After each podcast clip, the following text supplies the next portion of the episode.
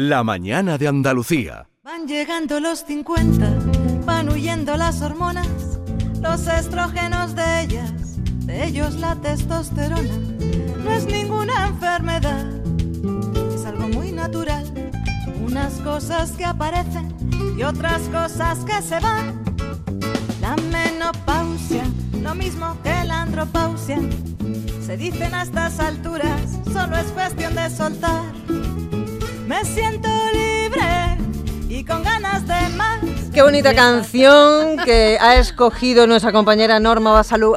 Basaúl, a quien ya saludamos, Norma, ¿qué tal? Hola, muy buenos días. La canción de la menopausia, pero esto no... Hay que cogerle ritmo a la menopausia. Esto no va porque hoy estamos solamente señoras en la mesa, sino porque es un tema que hay que, hay que tratarlo porque nos compete a todos, a las señoras sobre todo, pero también a los señores que comparten en, una gran, eh, en un gran porcentaje su vida con, con nosotras, ¿no? Con, con, ellas.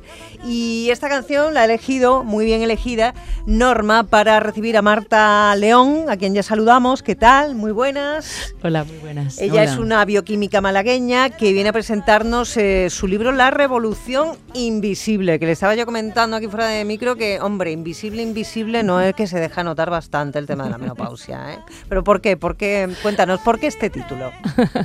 pues mira, es un poco em, un juego ¿no? así de palabras o una pequeña broma, porque sí que es verdad que a partir de cierta edad las mujeres parece que en la esfera pública o a nivel, en la esfera pública mm, relativamente, pero sobre todo a nivel de tener representación, ¿no? Eh, empezamos como a estar invisibilizadas. De hecho, en el cine siempre aparece ¿no? pues como esta eh, chica joven o películas más de instituto, o, y la mujer cuando empieza a cumplir cierta edad ya deja de ser la protagonista de las películas y pasa a ser la madre de, mm. la jefa de, la, jefa de con suerte, ¿no? Pero quiero decir, forma parte, ya empieza a ser un personaje secundario, ¿no? Entonces es como que va perdiendo protagonismo y se la va como de alguna manera invisibilizando.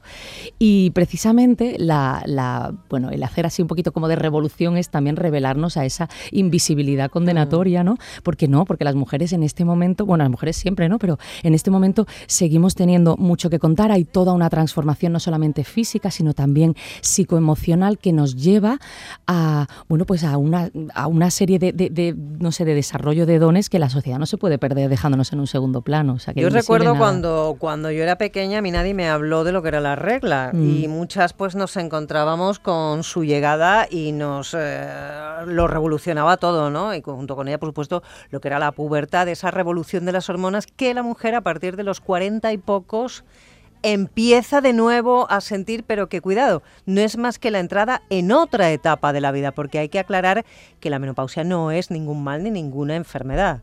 Totalmente, es que es una etapa, exactamente como has dicho, es una etapa nueva que además, claro, normalmente la palabra menopausia es una palabra que sí que tenemos pues como más en el imaginario colectivo, pero eh, hay otra palabra que quizás sería más correcta utilizar que es el climaterio y esta no la conocemos tanto. Y el climaterio precisamente es esto, es esta nueva etapa en la que las mujeres entramos a partir de los 40 y, porque claro, cada una depende un poco pues de su historia, ¿no? De cuando entró en, exactamente. De la raza también. Claro, exactamente, hay como muchos, ¿no? muchos factores eh, que no que nos, bueno, pues que nos dicen como esta última edad de esta última menopausia, de esta última menstruación y también esta entrada ¿no? al, al climaterio. Pero lo que sí que es verdad es que a partir de los 40 y entramos en una nueva etapa mm, que, nos trae bueno pues toda una transformación física toda una transformación como hemos dicho no psicoemocional que nos lleva bueno pues a esta nueva realidad en la que poco a poco nos iremos despidiendo de la menstruación y dejaremos de menstruar también.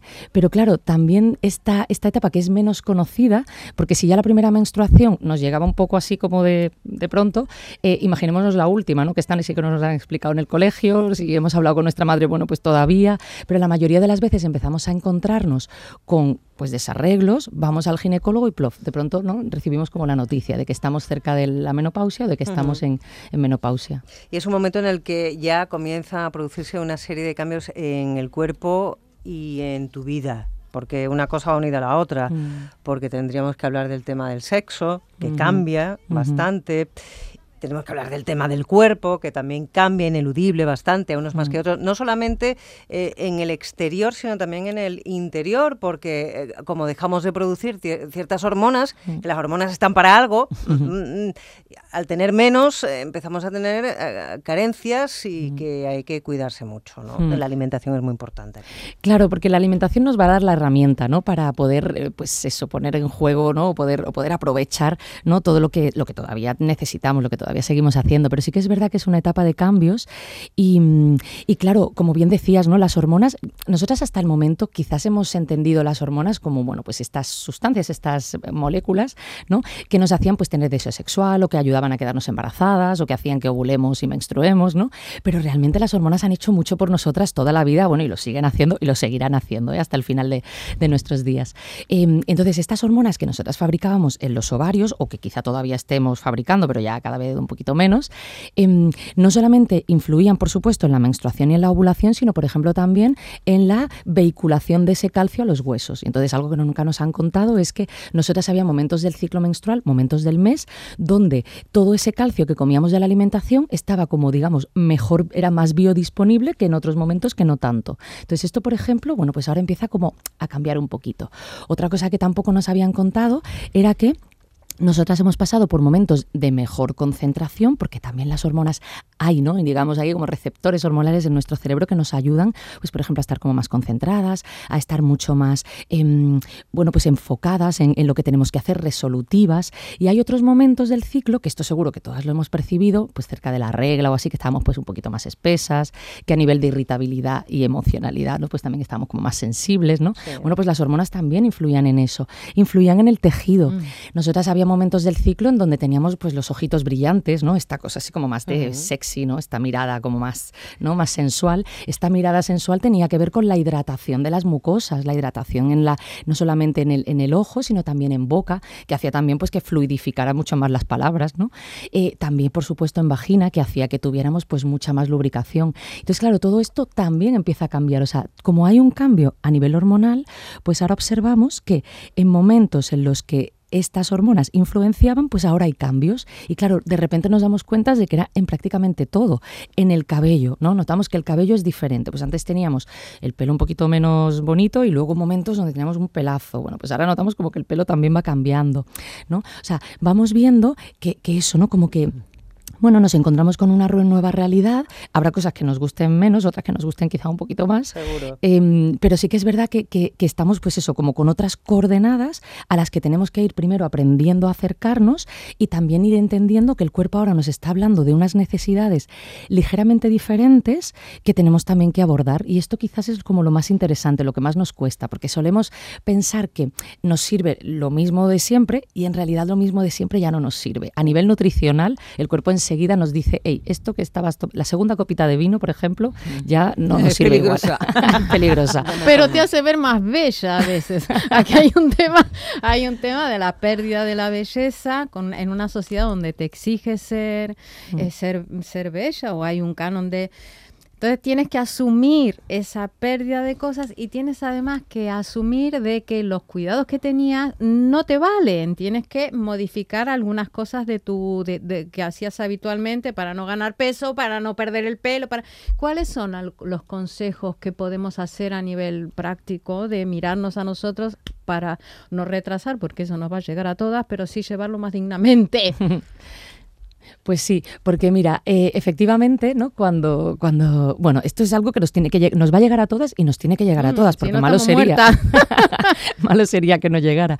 Entonces, por ejemplo, pensando en el tema del tejido, que es algo muy importante, primero porque es como nos vemos, pero también como nos sentimos, Mm. ¿no? Si cuidamos nuestro tejido, si cuidamos nuestra piel, no solamente por fuera, que esto para esto ya hay litros de ácido hialurónico en el mercado, sino por dentro, ¿no? Pues por ejemplo, con todo lo que son los alimentos de color anaranjado, con todo lo que son las grasas saludables, ¿no? Omega 3. em, todo esto nos va a ayudar, pues eso, a que las, las paredes celulares de todas las células del cuerpo, incluidas las de la piel, ¿no? De fuera que vemos, pero también las de las mucosas, vagina, ojo, boca, la piel del estómago, la piel del intestino, la piel del corazón, ¿no? Todas esas pieles.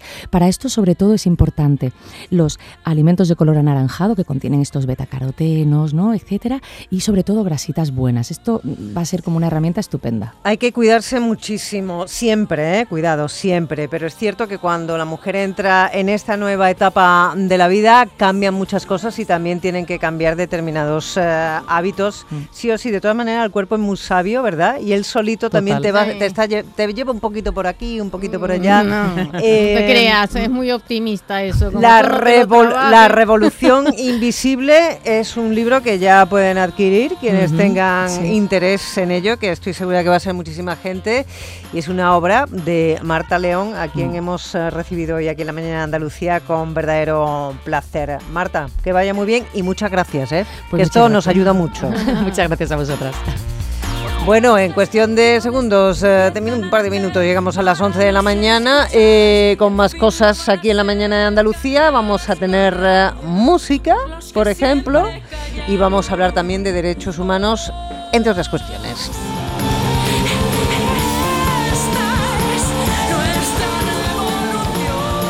La mañana de Andalucía.